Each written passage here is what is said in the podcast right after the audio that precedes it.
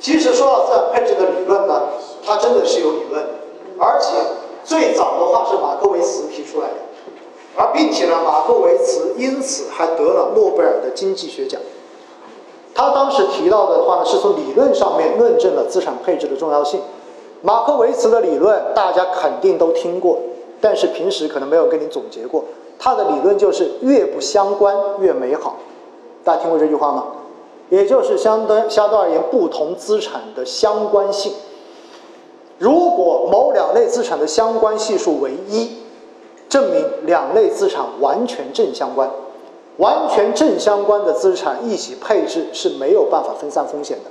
为什么？A 涨一块钱，B 也会涨一块钱，到最后没有任何意义。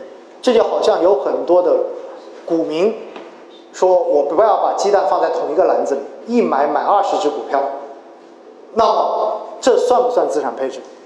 不算，因为它都是属于股票类资产，系统性风险发生的时候，它是同涨同跌的。那如果某两类资产的相关系数为负一，叫做完全负相关，就是意味着一个涨一块钱，另外一个一定跌一块钱。那大家告诉我，如果我们给我们的客户进行资产配置，能不能配完全负相关的资产？那也不行啊，配了之后客户完全不赚钱，对不对？有虽然没有风险，也完全不赚钱。所以完全正相关的不能配，完全负相关你也不能配。那怎么办？哎，这个时候就要找那个最优配置方案了。到底它的一个最优解在哪里？所以这就是马克维茨的理论。然后呢，后面哈大家看到耶鲁大学的教授雷蒙德提出资产配置可以大大提高投资的边际收益率。其实呢，这一个哈在耶鲁耶鲁大学的那个耶鲁基金上面体现的特别明显，因为它就是一个典型的运作了几十年的多种资产的一个综合配置的结果，然后基本上达成的结果非常非常的好。过去的三十年只有一年是亏的。亏的那一年是出现在二零零八年，当时美国金融危机导致整个金融市场的这种危机，它才出现了亏损。是另外的这三十年时间，基本上全都是涨。然后威廉夏普一九八六年指出，资产配置在现代组合投资策略中间具有举足轻重的作用。威廉夏普哈，他这个名字呢，跟很多我们在评价产品到底好不好的一个指标是直接联系的，就是夏普比率。夏普比率，也就是他当时提出来的。然后约翰伯格当时一九九四年提出，资产配置是最基本的投资决策，可以解释美国养老基金所取得总收益百分之九十四的业绩。好，这些都是理论的东西，理论的东西不是我们要重点阐述的东西。重点的看这个，这是昨天晚上我更新的数据哈，大家看一下过去十年。几个大类的这种平时我们看的比较多的这种资产，过去十年的一个每年的收益率走势，大家会发现没有任何一类资产是可以持续的战胜市场的。为什么？你会发现，不管是股票型基金，还是债券型基金，或者是恒生指数、美国的标普五百以及黄金，最近涨得特别好的黄金。你看过去这十年有没有哪类资产的话，每年都是涨的？没有，哪怕最接近的债券型基金，二零一一年的那一年它也是负的，负百分之三点，负百分之三点零九。所以任何一类资产都有风险，但是不同类的资产它的风险程度是不一样的。你会发现，哎，股票型基金在过去的这十多年以来的话。你数一下，有四年为负，而且为负的时候还蛮吓人的。你看，二零一八年，全市场的股票型基金整体跌了百分之二十五，然后二零一六年跌了百分之十点九八，二零一一年跌了百分之二十二，然后恒生指数港股今年跌了百分之十二点九八，二零一八年跌了百分之十六点六一，十三点六一，标普五百美国，哎，这个也不错。对吗？但是同样的，在二零一八年，它也跌了百分之六点二四。那遇上这样的情况之后，就告诉我们：你不不要给客户，或者说我们自己，你绝对不能做单一资产的投资，因为单一资产你没有办法规避风险。那怎么办呢？降低资产的相关性。大家看哈，这是在万德里面提取的某几个，就是刚才看到的。我们几个大类资产的相关系数，国内，大家看万德全 A，万德全 A 代表的是什么？万德全 A 代表的是整个 A 股市场的一个总的指标，因为它比上证指数要来的靠谱得多，所以一般我们都会看万万德全 A 来看整个中国 A 股的表现。它代表的股票，中证全债代表的是债券市场，然后恒生指数、港股、标普五百、美股、黄金。我们来看一下啊，第一列你就看到了相关系数，你会发现股票中国的 A 跟中国的债券的相关系数为零点七，哎，这个是不是有点超出大家的预期啊？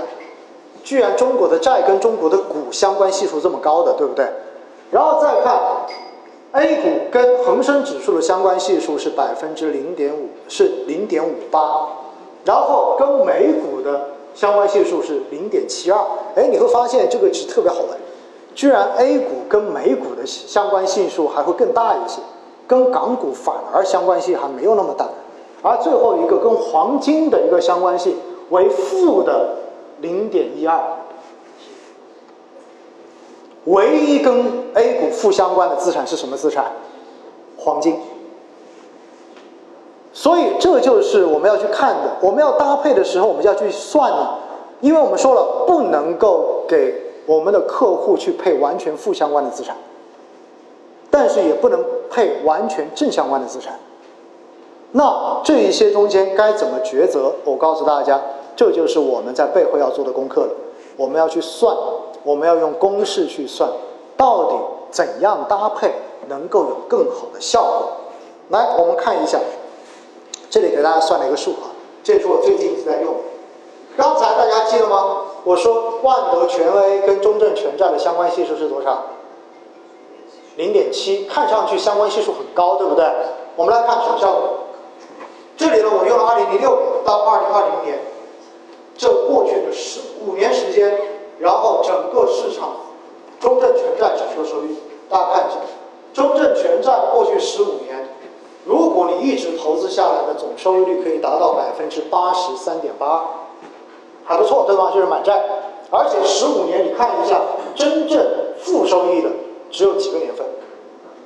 看一下中证全债真正负收益，一二三四个年份。跌的最多的一年是在二零零七年，跌了百分之二点四一而已，对吗？这是中证全债。然后你再看一下中间那一列，我写的是沪深三百，代表着中国的 A 股。那么你发现沪深三百，如果你十五年投资下来一直拿着不放，你会有百分之一百六十五点四二的收益，也就证明其实长期来讲的话，投股票还是比投债券要好一些，但是它的波动幅度太大了。大家看一下，二零零六年沪深三百一年涨了百分之一百三十，零七年涨了百分之九十六点六六，但是零八年跌了百分之六十五点三九，而零九年它又涨了百分之七十九点九八，吓死人！这种波动幅度。但是我们看资产配置的作用，看一下下一页，五十比五十组合，什么意思？百分之五十配中证全债，百分之五十配。沪深三百，而且采取的是定期平衡策略。什么叫定期平衡策略？也就是每年的一月一号调整一次手中的持仓，保证每年一月一号都是百分之五十投到债券，百分之五十投到股票。听明白了吗？一定要调好，不调就没用了。好，你看一下五十五十组合配下来之后，十五年的总收益率是多少？百分之二百三十二，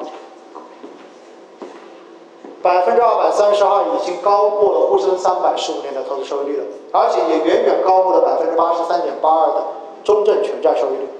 大家有没有想明白为什么它能有这么好的效果？原因是什么？很简单，我们举个例子，为什么要做动态的调整、定期调整？这就是它赚钱的原因。大家想想看，假设我现在有两百万。我在二零零七年一月一号，一百万投中证全债，一百万投到沪深三百，是不是刚好一半一半？过了一年之后，到二零零六年的年底，请告诉我，这个时候我投在债券中间的一百万变成了多少钱？到二零零六到二零零七年的年底，二零零七年的年底变成了多少钱？十七万多，对不对？然后我另外一百万在二零零七年的年头，然后投到股市里面，到二零零七年的年尾，最后变成了多少钱？一百九十六万。好，这个时候在二零零八年的一月一号，我现在拥有的总资产是不是已经接近三百万？对吗？九十多万的债加一百九十多万的股票，请记住，这个时候我要做一次调整，把它调成一百四十多万放在债券里面，一百四十多万放在股票里面，那就实际上意味着我在二零零二零零八年的一月一号，我做了一个什么样的动作？先减仓五十多万的股票，再加仓五十多万的债券。这样做在二零零八年就救命了，大家发现没有？为什么？因为股票跌了三分之二，但是债券涨了百分之十六。如果调整，是不是就好像我们前面说的第一种情形？第一年怎么涨回去的？第二年怎么就跌掉了？所以这就是资产配置的作用。因此你看到没有？五十五十组合在二零零八年那一年它也亏钱，但是它总共只亏了多少？百分之二十四而已。如果不做调整，我那一百九十多万的股票，经过二零零八年，你除以一下三，就只剩下七八十万而已了。所以这就是资产配置的作用。好了，我们看到五零比五零组合是可以有效的提升我们的收益，但是我后面还给大家列了一个叫做八零二零组合，什么意思？百分之八十买债。百分之二十买股票的收益，哎，我们来看一下有什么不同吗？最后十五年的总收益算下来百分之一百五十六点七六，比纯债还是要高很多的吧？但是赶不是呃跟沪深三百股票投差一点点，但是赶不上五零五零。但是它有什么好处？你看一下它的最低回撤，跌的最多的一年是哪一年？二零一三年。跌了多少？百分之二点二一。为什么？因为那一年股债双杀，也就是股票也跌，债市也跌，所以它躲不过，因为它既有股也有债，对不对？但是你会发现它的这种最大回撤居然低过了中证全债哦。中证全债二零零七年最大回撤都有百分之二点四一，所以是不是意味着八十的债加二十的股票可以给客户一个非常好的这样子的投资体验啊？就是基本上不怎么亏钱，回撤特别少，因此各位，你有没有发现通过这张图，我们看到一点点资产配置的作用在哪里了？如果你激进一点，你可以提高你的收益率；如果你保守一点，你可以让你的回撤变得非常非常的小。而更重要的是，我前面说过一句话。如果要有良好的复利效应，必须要尽量保证什么？它每年的收益都应该是正收益。所以也就意味着它这个上升的曲线要尽可能的平滑，才会有更好的复利效应，对吗？所以相比之下，你有没有发现哪条线可能更符合复利效应的线？哪条线？这条也算。这条不算，这条可能都不算，大家同意吗？这条可能更合适，所以我要告诉大家一点：大家以前有没有听说过养老基金啊？销售过吗？养老基金基本上都是 FOF 基金，对吗？就是基金中的基金，而 FOF 基金来做养老，首先基金本来就是一个就已经在均摊风险了，因为它是集合投资。而 FOF 基金再去做基金的组合，是不是在风险的基础之上再分散一次风险啊？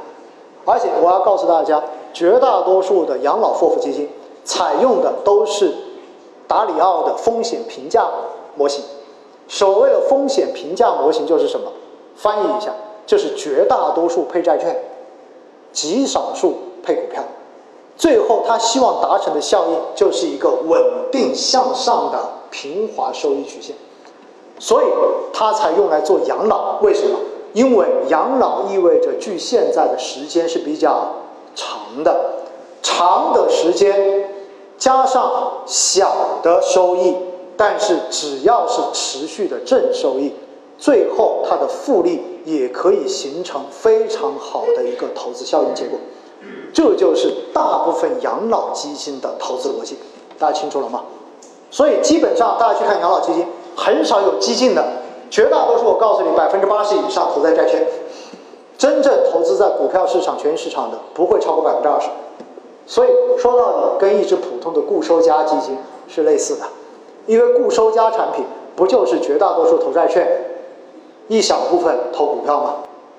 好了，那前面所讲到的是对于资产配置背后的一些相关逻辑的一些阐述。总之，真正做资产配置的时候，我们要做到的事情，第一，我们要了解我们做资产配置的目的是为了尽可能的降低短期市场的波动，能够真正的让客户拥有一条尽可能平滑向上的收益曲线，这是资产配置的目的。而要达到这个目的，最简单的方法就是做大类资产低相关性的大类资产的一个组合跟配置，而涉及到配置过程中间，我们用了股跟债这两个最简单的资产做了一个配配置的演算，你都已经发现资产配置的这个效果会来的非常。